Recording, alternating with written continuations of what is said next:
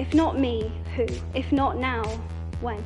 You will always be held to a different, higher standard. Combien sont-ils ceux qui, au-delà de ce qu'ils jugent comme une faute, ont su manifester aux jeunes mères célibataires la compréhension et l'appui moral dont elles avaient un si grand besoin? And to have that flame lit in a girl means that you have to value her voice and let her speak.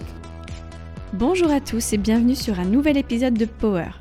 Aujourd'hui, nous avons l'immense plaisir d'accueillir Virginie Bapaume, fondatrice de Beauté Plurielle et directrice d'une agence de communication. Une femme multicasquette et qui fait bouger les choses pour nous toutes en œuvrant notamment pour la beauté inclusive et les jeunes. Virginie, c'est une femme qui, quand elle fait face à une situation qu'elle trouve révoltante, n'hésitera pas à foncer et créer pour faire évoluer les mentalités. Là où les femmes ont souvent le syndrome de l'imposteur pour entreprendre, Virginie nous démontre qu'en croyant en soi, on peut réaliser ses envies. On vous souhaite une bonne écoute. Bonjour Virginie. Bonjour. Tu as été euh, directrice du pôle annonceur et des services mobiles euh, chez Allociné. Ouais. rédactrice mode et beauté, Mhm.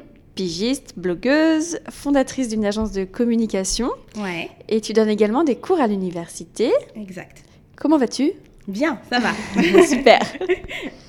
Bah, nous, on est euh, vraiment euh, hyper contents de t'avoir euh, sur le podcast. Et pour commencer, pour te présenter aussi aux auditeurs, est-ce que tu peux nous parler un peu de ton parcours? Où est-ce que tu as grandi? Quels ont été un peu tes premiers pas dans la vie pro Alors, moi, j'ai grandi à Mantes-la-Jolie, Mhm. donc euh, 78. Une belle bourgade. Voilà, représente. Euh, donc, euh, banlieue euh, et tout. Et puis, euh, mes premiers pas pro, euh, en fait, après le lycée, je savais pas trop quoi faire. On n'était pas super, super orienté. Mais finalement, j'ai fait un BTS. euh, et c'est assez rigolo parce que j'ai passé euh, plein, plein, plein d'entretiens euh, qui étaient tous euh, négatifs. Et euh, deux mois avant ma rentrée, euh, j'ai été euh, en, en entretien donc chez Opel France et j'avais zéro réponse, donc rien du tout. Et du coup, pendant mes vacances, on était aux Antilles avec ma mère, j'arrêtais pas d'appeler, d'appeler, d'appeler pour être sûre de potentiellement avoir un poste, quoi. Et euh, finalement, ça l'a fait. Donc, euh, j'étais très, très contente de rentrer euh, de vacances et d'avoir ce poste et, ce stage. Et au final, ben, ça a été le poste qui a pas mal déclenché le reste de ma carrière pro par la suite. Est-ce que tu, tu nous disais euh, en off quand on a préparé l'entretien que Mm. euh, y avait, t'avais, t'avais eu aussi un tuteur qui t'avait aussi beaucoup aidé Exactement. euh, et qui t'avait permis ensuite d'envisager d'autres choses en plus de ton BTS. Exactement. C'est-à-dire que j'ai eu la chance d'avoir un tuteur qui malheureusement aujourd'hui est décédé, mais en plein milieu de stage, il me dit mais je comprends pas ce que tu fais là, tu vas arrêter juste après, alors qu'on te donne des missions en marketing et en com, donc il faudrait que tu continues. Euh, sauf qu'on ne nous explique pas forcément à l'époque, euh, du moins à mon époque, ce qu'on pouvait faire après. Donc on est un peu euh, paumé, on n'a pas trop de direction. Et au final, j'ai fait une année de, de- de remise à niveau et j'ai intégré par la suite une école de commerce, donc l'INSAC Paris, pour pouvoir ben, poursuivre par la suite ma carrière. Et du coup, toi, tu dirais qu'il y a un problème avec l'orientation des jeunes en banlieue? Un gros problème parce qu'en fait, on est tout de suite assez stigmatisé, c'est-à-dire que quand on veut faire quelque chose, et très souvent on nous dit ah ben non c'est pas possible, toi tu fais euh, ci, toi tu fais un BTS, et toi tu fais STAPS, euh, toi tu fais fac de langue, et à aucun moment on nous parle des autres possibilités euh, qui s'offrent à nous. C'est aussi souvent le cas dans les salons étudiants. Moi je leur reproche très souvent de proposer des choses assez généralistes et de pas écouter les envies profondes parfois qu'ont les étudiants. Et je trouve qu'il y a un, un- un vrai problème par rapport à ça. Et heureusement, j'ai eu la chance de rencontrer une personne qui m'a ouvert un peu ce champ euh, des possibles et qui m'a dit, ben non, mais tu peux faire vraiment autre chose. Parce que sinon, euh, on reste dans des, des- des choses qui peuvent ne pas nous faire vibrer. Et, et je trouve ça dommage, puisqu'on passe quand même pas mal de temps au travail, accessoirement. Donc autant essayer d'avoir quelque chose qui nous plaît et qui nous correspond vraiment. Et euh, tu penses qu'il y avait en fait une sorte de, euh, de barrière par rapport à la couleur de peau où euh, ils te disaient toi tu peux pas faire ce genre d'études ou où ils prennent en compte est-ce qu'ils prennent en compte les, vos compétences? Alors, il y a plusieurs ou aspects. où il y avait le côté effectivement couleur de peau qui y avait une barrière où tu avais une différence de traitement Ouais. selon les personnes. Alors, il y a plusieurs aspects. Il y a un aspect déjà quand on a euh, son CV euh, et qu'on fait une terminale et qu'on dit qu'on habite à Mantes-la-Jolie dans le 78. Donc ça, c'est une première barrière. Ouais. faut pas se leurrer. Ensuite, on a les photos sur les CV. Euh, donc forcément, à euh, compétences égales entre une femme caucasienne et une femme noire, généralement, on a beaucoup plus de chance pour une femme euh, caucasienne. Donc oui, ça joue à ces deux aspects qui jouent énormément. On avait fait des tests avec des amis sur des, exactement le même type de CV, mais vraiment parce qu'on avait fait des formations aux mêmes endroits, à la même école, etc. ben, on appellera toujours plus souvent la fille caucasienne que la fille noire. Ça, c'est une évidence. Mais maintenant, de toute façon, heureusement que ça n'existe plus. Je crois que tu peux plus euh, mettre ta photo. Enfin, ils ont un peu euh, anonymisé. Alors, façon de parler, hein. C'est vrai qu'après, il reste le prénom. Il reste le prénom. Donc, moi, j'ai la chance, euh, et, je le dis, hein, d'avoir un prénom. Ben, Virginie, quoi, ça, ça, passe tout seul.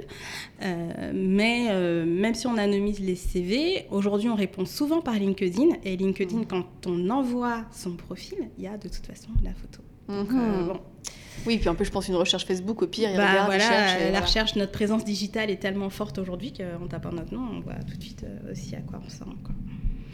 Et euh, parce que on disait, tu disais que tu avais grandi à Mantes-la-Jolie. Est-ce que, euh, est-ce que tu peux nous parler est-ce que, Nous, c'est un sujet qui nous touche aussi avec Émilie, parce qu'on a grandi toutes les deux en banlieue.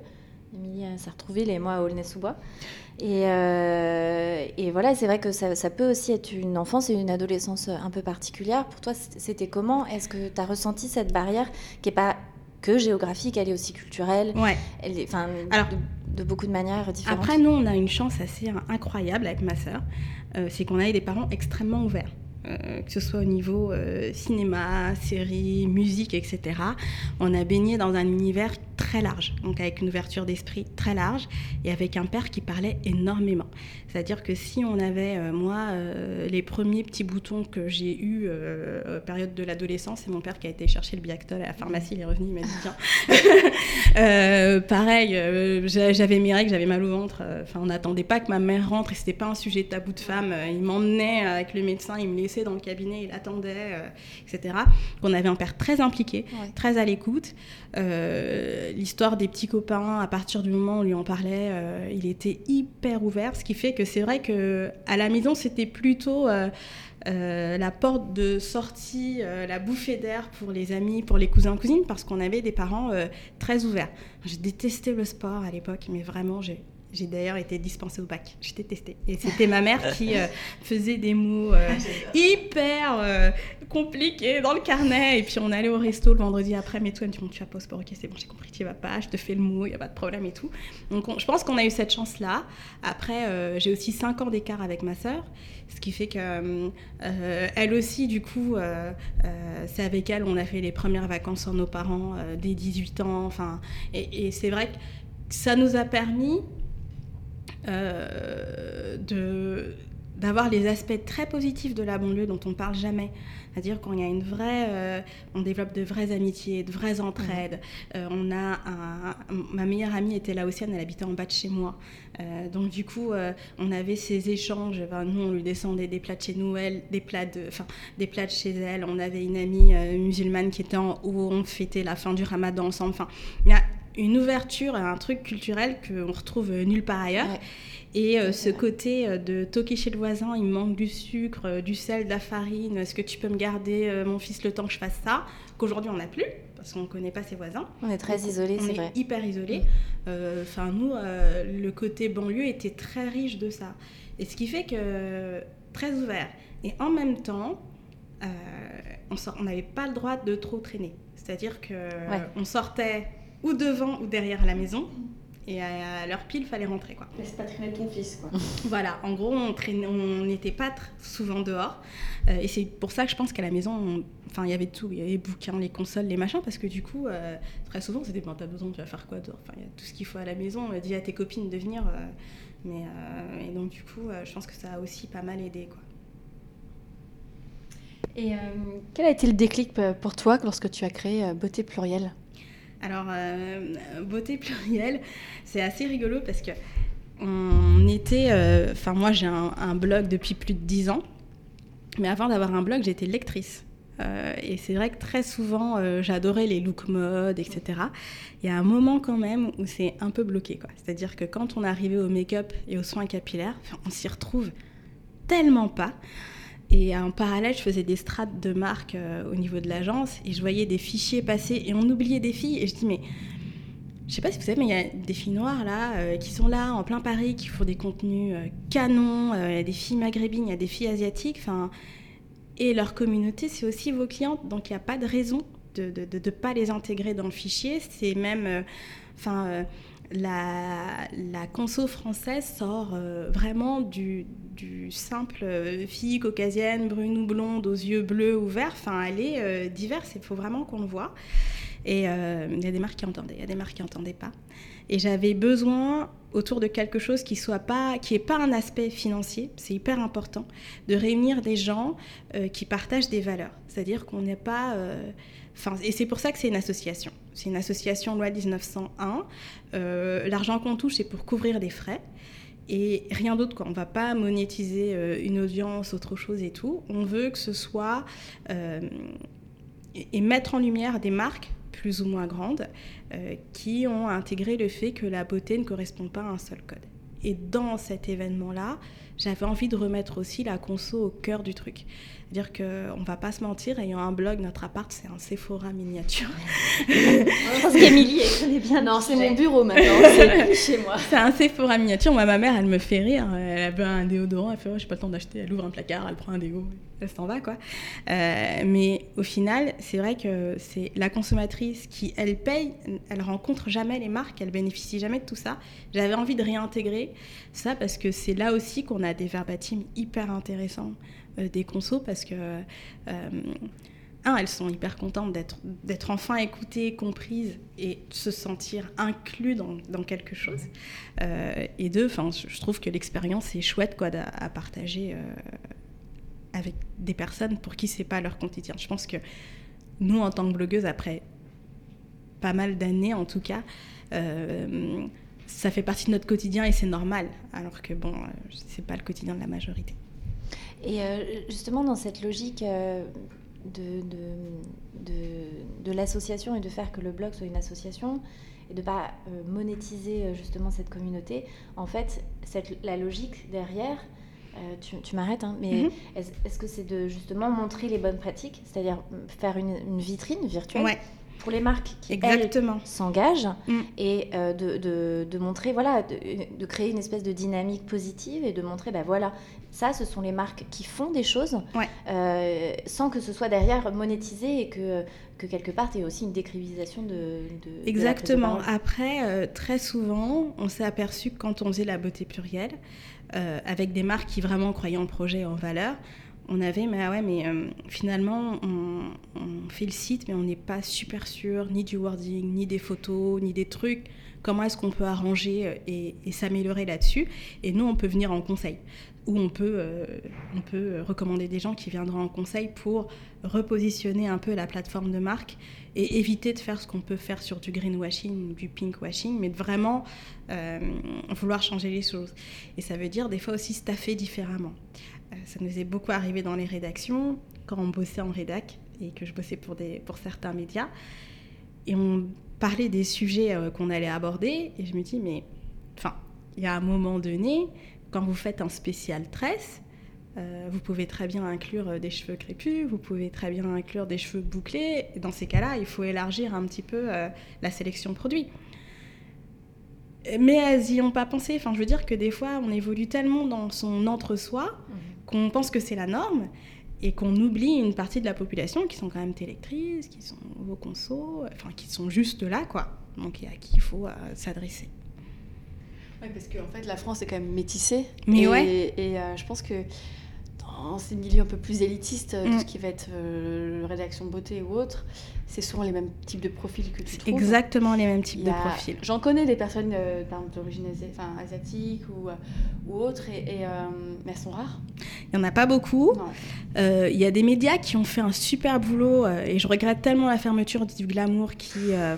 embauchait des pigistes noirs tellement doués et, et, des filles qui sont top. Marie-Claire le fait et... Tant être inclusif. Ouais, ils, ils arrivent à, à, à être inclusifs du sujet au staff, quoi. Ce qui donne une cohérence euh, euh, qui est logique et qui se ressent avec des papiers euh, euh, fouillés, argumentés et qui intéresse tout le monde en plus au final. Est-ce que du coup on, on, se pose pas la question de aussi parce que la presse va très mal, hein, ouais. tu vois la fermeture du glamour, c'est mm enfin, quand même un monument. Bien sûr. T'as le Gradéa qui va pas très bien, le L ouais. c'est le même délire. Mm. est-ce que c'est parce que c'est ces rédactions-là, elles n'ont pas forcément pris le virage non plus euh, des tendances, enfin de pas les tendances, mais dans le sens où l'inclusion partout. Elle représente pas vraiment la France telle qu'elle est réellement. C'est hyper compliqué. Il y a des années, Femme Actuelle a sorti un numéro papier spécial beauté noire. C'était le tout premier.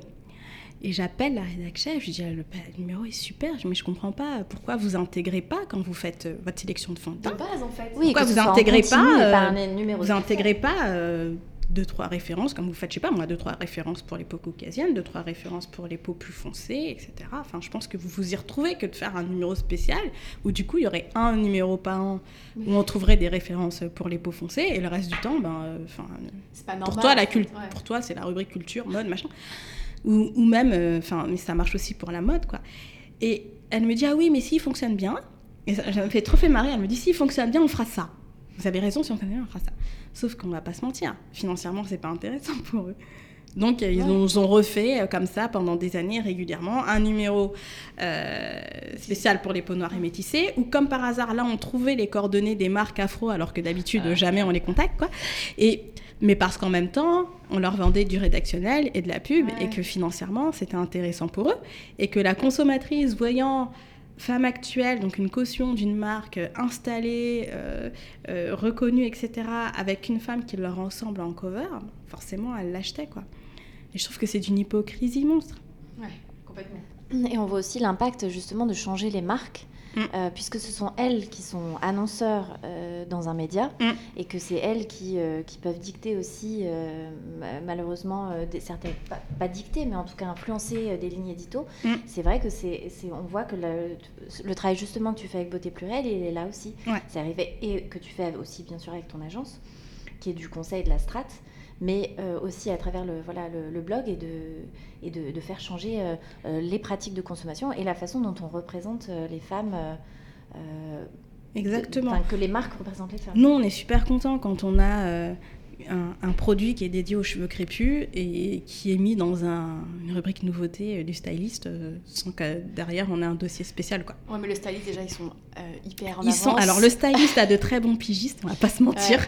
et de très bons journalistes ouais. qui ont du coup une vision de l'inclusion au top. Bah, moi je connais Julie, euh, ouais. Julie Le Voyer qui est là-bas, bah, qui est géniale et bah, pour le coup elle je pense que elle n'est pas dans le même délire, elle est inclusive. Voilà, euh... mais euh, c'est pas le cas partout. Oui, mais c'est pour ça que le styliste aussi fonctionne très bien. En plus, mmh, non seulement mmh. il est gratuit et qu'on le trouve euh, en sortie du métro, mais en plus, il est pointu. Moi, je voilà. trouve que c'est un rare euh, magazine pointu. Ben, c'est comme ça qu'on trouve son positionnement et que mmh. ça fonctionne. Quoi.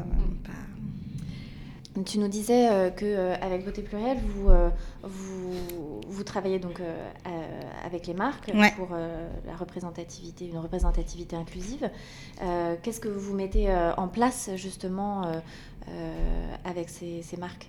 Alors on met en place des réunions conso, on met en place des recos au niveau stratégie et une fois par an on fait une remise de prix. pour les marques qu'on estime les plus inclusives, que ce soit en termes de produits, de services ou de communication.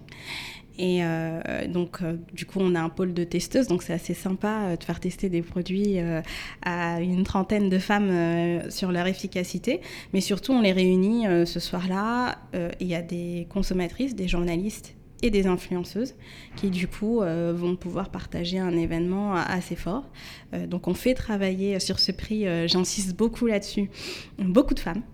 Donc pour la déco, pour le côté traiteur, pour la fabrication du, euh, du, produit, de, de, la fabrication du prix, euh, c'est les petites découpes qui s'en occupent. Elle est dans le sud, elle fait ça à la mano. Euh, et on est hyper content parce qu'en plus, ça ressemble enfin à nos valeurs. quoi. On met en avant, on a des partenaires comme Vichy, donc on, du groupe L'Oréal, on est hyper content. Et à côté, on a une toute petite marque qui s'appelle Devance Cosmétique, qui fait des soins capillaires, euh, mais c'est à usage unique, c'est en poudre, parce que les actifs sont lyophilisés, et du coup, on garde toute, euh, toute la, la, puissance et le pouvoir de l'actif. Et je trouve ça génial parce que ben, pour elle, ça lui permet aussi d'être présent dans un événement qu'on veut super premium, euh, à côté de marques euh, hyper installées, et euh, où on a des journalistes de très grands magazines comme de plus petits. Donc elle se retrouve le temps d'une soirée entourée de, de, de, ouais, dans, dans, un chouette univers. Quoi. Donc on est hyper content. Ça prend du temps, mais voilà, on est content de le faire. Tu es en train de travailler sur un projet d'application qui s'appellera Olivia. Ouais et qui a pour but de faire de la pédagogie essentiellement auprès des adolescentes. Exact. Euh, pour toi, est-ce qu'il y a un manque d'informations euh, euh, pour les jeunes? Alors, c'est assez compliqué parce que, comme on l'a vu tout à l'heure avec la crise des médias, tout ferme. Et les médias destinés à la base aux jeunes ferment aussi. on sait que c'est hyper compliqué pour eux d'avoir des infos assez pointues, que ce soit sur des des modèles, donc des personnes dans lesquelles elle pourrait se reconnaître. Donc on a de superbes livres comme ceux que, que fait euh, Pénélope Bagieux par exemple, mhm. où du coup ils peuvent se reconnaître, mais en dehors de ça, euh, on n'a pas de, de, support ou d'application sur lesquelles ils peuvent retrouver ce type de portrait que je dirais un peu inspirant et qui peuvent leur dire, ben si c'est possible, tu peux faire autre chose ou tu peux concrétiser sans stigmatisé un peu avec une, citation un peu bateau, mais, mais euh, finalement, oui, tu peux croire en tes rêves et, y arriver. Et c'est l'objectif un peu de, de, l'application. Donc, elle se veut inspirante, elle se veut euh, d'actu avec du contenu euh, qui leur parle, donc ça veut dire avec des marques inclusives dans tout secteur, et puis qui peut aussi leur donner des conseils de tous les jours, parce que on sait que on n'est pas forcément au courant de tout ce qu'on peut faire quand euh, c'est notre premier appart, par exemple. Euh, des coûts que ça peut représenter, les coûts cachés, de, des impôts locaux, euh, de l'assurance, tout ça. Et on s'est dit qu'avoir tout ça au sein d'une appli qui soit tout de même cool et pas uniquement pratique et pédagogique, ce serait sympa. Donc on a été sélectionné par Aviva sur une première étape, euh, sur deux étapes même, on n'a pas réussi euh, à atteindre la dernière, ce qui nous a quand même permis d'avancer en termes de rédaction de contenu euh, sur cette application-là. Et il y a une partie qui sera faite par des lycéens parce qu'on avait envie justement d'avoir une application qui s'adressent à eux, mais avec leurs propres mots, avec leurs propres préoccupations. Et ça, c'est des choses que nous, on ne peut pas faire puisqu'on n'est pas dans leur basket. Et donc voilà, on travaille donc euh, avec la ville de Puteaux pour justement essayer de voir avec quelle classe est-ce qu'on va travailler et avec qui on va commencer à créer du contenu. Et du coup, ça sera un projet qui va sortir à la fin de l'année ou 2021 ou... Ce serait plutôt fin 2020. Ouais, super. C'est un super projet, vraiment. Ouais, c'est un très gros projet. On a déjà commencé à en parler à certaines marques qui sont super intéressées, donc euh, on va voir comment est-ce qu'on peut avancer euh, là-dessus. Pour aborder des questions un peu plus perso et euh, de, ta vie de ta vie quotidienne. toi, tu es maman de trois enfants. Oui. Déjà, en soi, je trouve un exploit. et, mais comment est-ce que tu arrives à concilier au quotidien? Parce que tu as une vie professionnelle bien remplie. Mmh. Et comment est-ce ouais, comment est que tu arrives à, Alors, à tenir? En fait, mon aîné a 10 ans. On va avoir 10 ans cette année et l'agence aussi. Et ce qui s'est passé, c'est que quand euh, euh, j'étais enceinte, on voulait absolument euh, une crèche. Sauf que comme très souvent, on a eu une réponse négative oui. de la crèche. Et mon mari voulait absolument pas de nounou. et il s'est arrivé par le plus grand des hasards qu'au même moment, la boîte de ma mère fermait. Et elle me dit, t'embête pas, je vais garder ton fils donc il n'y a pas de souci. Tellement parfait. Voilà. et ben il a 10 ans et ça fait 10 ans qu'elle le garde et qu'elle garde les trois. J'ai un mari hyper impliqué. Euh, je fais rarement à manger en semaine. Euh, je m'occupe pas du tout des linges. Euh, donc du coup, ce qui fait que si jamais j'ai un gros dossier à boucler le week-end, il prend les trois, il va les faire courir, il me dit ben, je reviens à quelle heure? J'ai fait ben 16 heures, ce serait bien. et il revient pour 16 heures. Donc du coup, je suis très soutenue au quotidien, que ce soit par ma mère, mon chéri ou ma sœur qui n'hésite pas à poser des jours, etc. pour, pour, pour me garder. Pour me garder. C'est un bon, bon pléonasme. pour m'aider au quotidien euh, et pour me soutenir beaucoup, ouais. Ça, c'est hyper important, c'est vrai, mm. euh, d'être soutenu quand on a la chance euh, d'être très entouré. Ouais, ça, aide, Je pense que ça n'aurait pas pu fonctionner comme ça sans leur soutien. Oui, parce que du coup, tu avais créé ta boîte en même temps que tu as eu ton bébé. Ouais. Comment ça s'est passé du coup? Bah, En fait, euh, ben, j'avais le blog depuis, euh, je crois, 4 ans.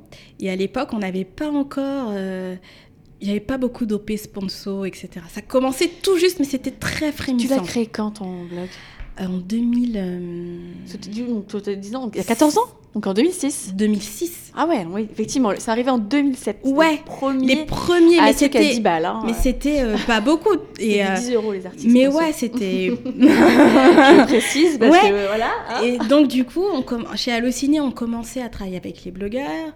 Et puis euh, euh, j'avais des marques qui commençaient à me dire, mais est-ce que tu connais pas des filles avec qui on pourrait bosser? J'avais vu que Facebook, ça commençait à prendre de l'ampleur et tout. Et puis, ça arrivait comment? C'est-à-dire que j'avais interviewé euh, Absatoussi à l'époque et euh, elle me dit, mais. Euh, euh, et plusieurs fois et puis un jour je lui dis ben écoute je sais pas je pense que là l'ociné c'est super mais c'est vrai que ça prend vachement de temps quand on reçoit un brief à 18h ben tu pars pas quoi tu rentres pas chez toi chercher ton fils tu fais le brief parce que c'est urgent pour l'agence quoi et du coup je me dis je me vois pas trop dans le trip où je rentre à 20h je couche mes enfants et puis enfin je me voyais pas dedans et euh, je dis, mais est-ce que toi, tu as des besoins en CM ou des choses comme ça et tout? Elle me dit, bah écoute, on se voit la semaine prochaine parce que ouais, j'ai grave des besoins. Et puis elle me signe un contrat d'un an.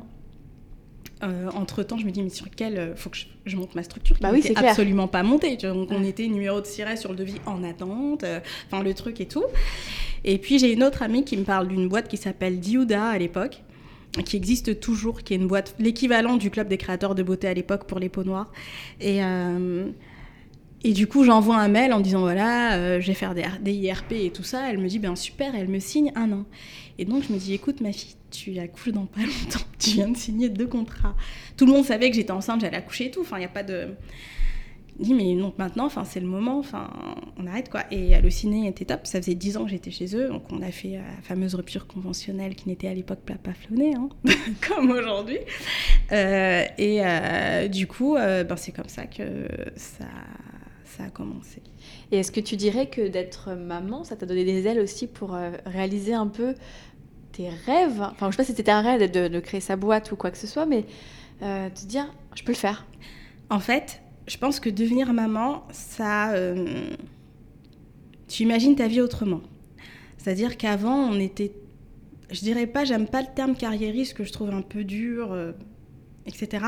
Mais en tout cas, tu as envie de concilier ta envie de concilier ce qui te fait plaisir à ta vie familiale. Donc, un certain équilibre pro et surtout, j'ai eu envie de faire ce qui me plaisait. Et j'ai eu euh, le soutien euh, dans ma famille pour faire, euh, pour y aller. Quoi. On m'a dit, vas-y, let's go, oui, tu as envie de le faire, c'est le moment, fais-le au pire. Et je me le dis vraiment tous les jours, si ça ne va pas, ben, tu retournes dans le salariat, enfin, clairement, mais tant qu'on peut le faire et qu'on avance, ben, on le fait.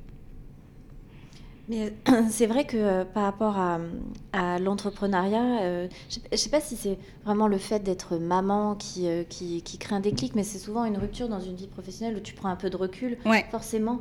Parce que c'est pas réellement, ça te rend pas plus fort d'être d'être mère, je, je pense pas. Non, mais par ça contre, c'est vrai que ça te, vision ça, te, ça te force à prendre forcément un peu de recul par la force des choses.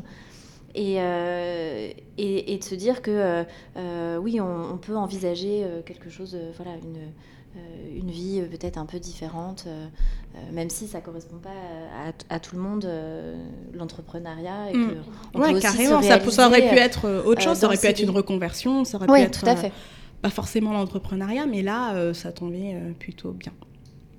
Et euh, tu es, partie aux États-Unis euh, avec tes trois enfants l'été dernier. Oui. Et euh, ça a été pour toi l'occasion de parler d'une partie de l'histoire du peuple noir mm. avec tes enfants. Ouais. comment est-ce qu'ils ils ont réagi à ça? Est-ce que Alors on a ça a l'air d'être très fort? Ouais, on a refait le chemin de la marche, mm-hmm. donc avec Rosa Parks, Martin Luther King, etc. On est parti d'Atlanta, puis on a fait tous les États. Euh, et les lieux forts. Et c'est vrai qu'on ne savait pas trop comment allaient réagir euh, nos enfants parce que l'aîné a à l'époque 9 ans, ensuite 5 ans et 3 ans, donc on peut se dire petit quoi, de faire un road trip avec eux. Euh, mais alors ça a été... ils ont super bien réagi, ils ont été très curieux. Et on est très très content de l'avoir fait, de fait avec eux, de les avoir sensibilisés à quelque chose qui n'a abordé nulle part en France, quoi. Ouais. Pour eux en tout cas. Ils ont été, euh, tu penses qu'ils ont été surpris? Vous en parlez, euh, vous en parlez à la maison euh? Alors, on a parlé toute la partie africaine à la maison, parce que mon mari est, est métissé et son père est du Bénin. Et du coup, on a toute cette histoire. Donc déjà, on avait sensibilisé au fait, mon fils au fait que très, pendant très longtemps, le roi au Bénin, sa protection armée, c'était des femmes. Euh, et que du coup, euh, Je savais pas. et que- C'est Ouais. absolument Ouais, génial. et que du coup, euh, ben, c'est elles qui l'ont euh, protégé durant des années et, et même pendant une première phase d'invasion, etc. Donc déjà, il était hyper sensibilisé à ça. Mais c'est vrai qu'on a fait toute la partie de musée avec des statues. Euh, au niveau de l'esclavage qui était assez euh, émouvante aux États-Unis. Et euh, du coup, c'est vrai que ça met encore plus de, de, de, de- force à des mots. Quoi. Enfin, là, concrètement, et c'est assez rigolo parce que, enfin, rigolo dans le sens où il a très vite compris.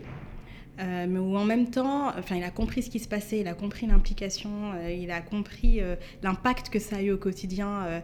le musée dédié à Rosa Parks, pour ça, est génial puisqu'on a une pièce euh, où on voit le bus, il y a une reconstitution du bus, Mhm. Euh, et on voit cette scène concrètement euh, en vidéo et qui est incrustée dans le bus. Donc, on comprend parfaitement. Là, on est dans une mise en situation assez. euh, C'est assez génial pour les enfants. Ouais, c'est super parce que besoin de ce- il visualise, concrétiser, il ouais. visualise le truc. Mm. Euh, mais en même temps, il me dit, mais j'arrive pas à comprendre comment une couleur de peau peut changer comme ça. Il fait, je sais pas, on est tous humains. on- Et, et c'est assez rigolo parce que c'est des phases, des phrases euh, que l'on peut dire. Il fait, je sais pas, je me coupe, je saigne. euh, ben, pour tout le monde, c'est pareil. Donc, et quelque part, je trouve que ça les pousse à plus d'ouverture d'esprit, plus de tolérance et à comprendre son histoire. Ça te permet aussi de comprendre un peu, enfin, d'où tu viens Mhm. et de, de donner quelque part une meilleure vision du, du monde euh, qui peut toujours être positive mais moins naïve. Et je trouve que c'est important. Je pense que tu n'invites plus à Mantes-la-Jolie ou... Non. En gros, que tes enfants, ils n'ont jamais senti, par exemple, euh, du racisme au quotidien. Mm. Euh, Justement, mais dans le sens où, vu que ton fils, il n'avait pas... pour lui, c'était normal. Enfin, il voyait pas en fait de problème. Ouais. Alors, Tu vois, du coup, c'est-à-dire qu'il s'était jamais posé la question. Ça veut dire qu'il n'a jamais été confronté fait, à cette situation. euh, Je trouve ça génial déjà. Ouais, en fait, ce qui est. Ils ont une, une chance quelque part, c'est que euh, même si on n'habite pas à Mantes-la-Jolie, on y retourne, ma mère y habite toujours, donc on y retourne très souvent. Et euh, du coup, l'été, en fait, il y a une, près de chez ma mère, il y a une, une- aire de jeu où il y a tous les enfants euh, du quartier et des villes alentours. Du coup, lui, il n'a pas cette notion de blanc-noir. C'est-à-dire qu'il y a dans son école, on va pas se mentir, il n'y a pas une majorité euh, d'enfants maghrébins, euh, il y en a quelques-uns, noirs, métissés, asiatiques, il n'y en a pas beaucoup.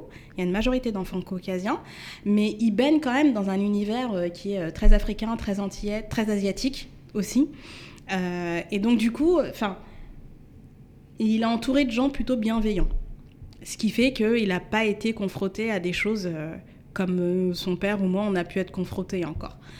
Et le fait d'avoir fait ce parcours, je pense, aux US assez tôt et de le sensibiliser très tôt euh, à son histoire, que ce soit du côté africain ou du côté américain, ça a pu lui apporter. je trouve que ça lui apporte des clés et, et des choses différentes par rapport aux autres. Du coup, il saura peut-être réagir différemment s'il assiste, lui, à une, ce genre de, à une Ouais. scène de racisme ou... euh, Exactement, parce que même si lui n'a pas été directement concerné, euh, mais euh, ça peut vous arriver dans la rue de vous promener et de, Bien par sûr. exemple, sans faire exprès, tu connais quelqu'un et qu'elle te balance un- une phrase un peu raciste, vous les. Ah oui, oui, ça peut largement arriver. Dans Paris, ça arrive, ça peut arriver très fréquemment. Mais du coup, lui, sa réaction, ça va être, euh, Bon, c'est fou. Enfin, il va pas, se- enfin, il va se dire, mais pourquoi elle est raciste elle? Mais tu vois, ça va pas lui. Il va tout de suite comprendre que la personne a des, a des, des points de vue euh, différents des nôtres, euh, mais il va tout de suite aussi savoir réagir. Et il va savoir identifier quel est le problème. Et ça, je trouve que c'est un... Même si c'est triste à 9 ans, j'aurais préféré qu'il n'ait pas eu besoin à identifier ce problème euh, si tôt. Mais en même temps, bon, il est confronté au truc. Il, Il sait, il sait ce qui se passe et Mm. sait... euh, c'est vous avez, vous l'avez armé aussi correctement. Voilà, C'est- l'idée c'est de, c'est de lui parenting. donner, voilà, c'est de lui donner les armes pour que voilà, seul euh, il sache euh, faire face. Et tu as reçu, toi, quel type d'éducation quand tu étais petite? Euh, très ouverte,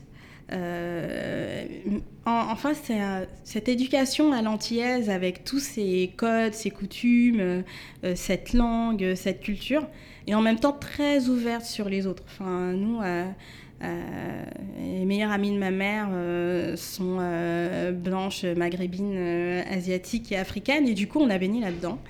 On a un truc assez ouvert. on a toujours dit, ben, tu travailles à l'école, mais c'est pour toi, plus tard. Euh, tu as envie de faire un truc, tu le fais à partir du moment où ça ne te porte pas préjudice physiquement ou émotionnellement. Hyper ouvert sur plein de sujets, sur la drogue, sur le sexe, sur l'alcool. Très, très très peu de tabous, voire pas du tout à la maison. Quoi. Hyper bien. Mm. Parce que c'est vrai que euh, c'était il, y a longtemps. On était les seuls. Non, mais c'est vrai. Mais dans notre famille, on était les seuls. Enfin, c'est pour ça que très souvent, euh, euh, nos cousins venaient. nous, on, est, on voulait toujours aller chez les autres en vacances, mais ils venaient toujours chez nous. du coup, parce que, du coup on pouvait faire plein de choses à la maison. Il suffisait d'être. Enfin, si tu avais un problème, très souvent, mon père, il il, désamorçait pas mal de bombes parce que ben il laissait pas les choses s'envenimer quoi. On parlait. C'est vachement bien. Et mm. c'était auprès de tes, amis aussi ou ouais, ouais, ouais, Pareil, quand il les voyait, ouais, quand il voyait euh, les amis pas bien, il fait ah, elle est pas bien en ce moment. Euh, ton C'est rare. Je suis jalouse. et euh, bah, du coup, il venait à la maison. Ah, c'est super. Mm. Et est-ce que tu pourrais nous citer un rôle modèle féminin? Quelqu'un qui t'aurait inspiré, qui, peut être, euh, qui peut être euh, quelqu'un de ta vie euh, perso, ben, mais aussi une figure publique? Ben, Deux personnes, je dirais ma mère et ma sœur, clairement. ma mère, parce que du coup, enfin, cette vision qu'elle avait de la famille et de, de, réussir à avoir un équilibre entre, je dirais, modernité et tradition, ça nous a quand même ben, permis de, savoir nous placer aussi bien dans un milieu euh, familial euh, antillais que dans un milieu pro euh, qui soit différent d'une autre. Et puis ma soeur, parce que enfin il n'y a pas une personne qui soit le plus positif, le plus encourageant et qui défende à n'importe quel prix les gens auxquels elle tient. Et c'est vrai que c'est assez, ben, au quotidien, c'est vraiment top de l'avoir quoi. C'est ça qu'on se rend compte euh, avec euh, les invités euh, qu'on a sur le podcast. et c'était un peu en fait notre parti pris pour le podcast aussi. C'est-à-dire qu'en fait, les, les, femmes qui nous inspirent, c'est souvent les femmes autour de nous et pas forcément des, des, stars, des, des, gens un peu iconiques. Et c'est souvent, voilà, mm. notre mère, nos soeurs, nos amis. qui, qui, qui, nous inspirent au jour le jour. Et c'est ça qu'on voulait mettre aussi en, en, avant sur le podcast. Donc, euh, donc on, est, euh, on est très contente. et on se dit que bah, c'était, c'était ça aussi. Euh, qu'il manquait une, une, voix là-dessus mm. et de, de, parler de toutes les femmes en fait. Oui, exact.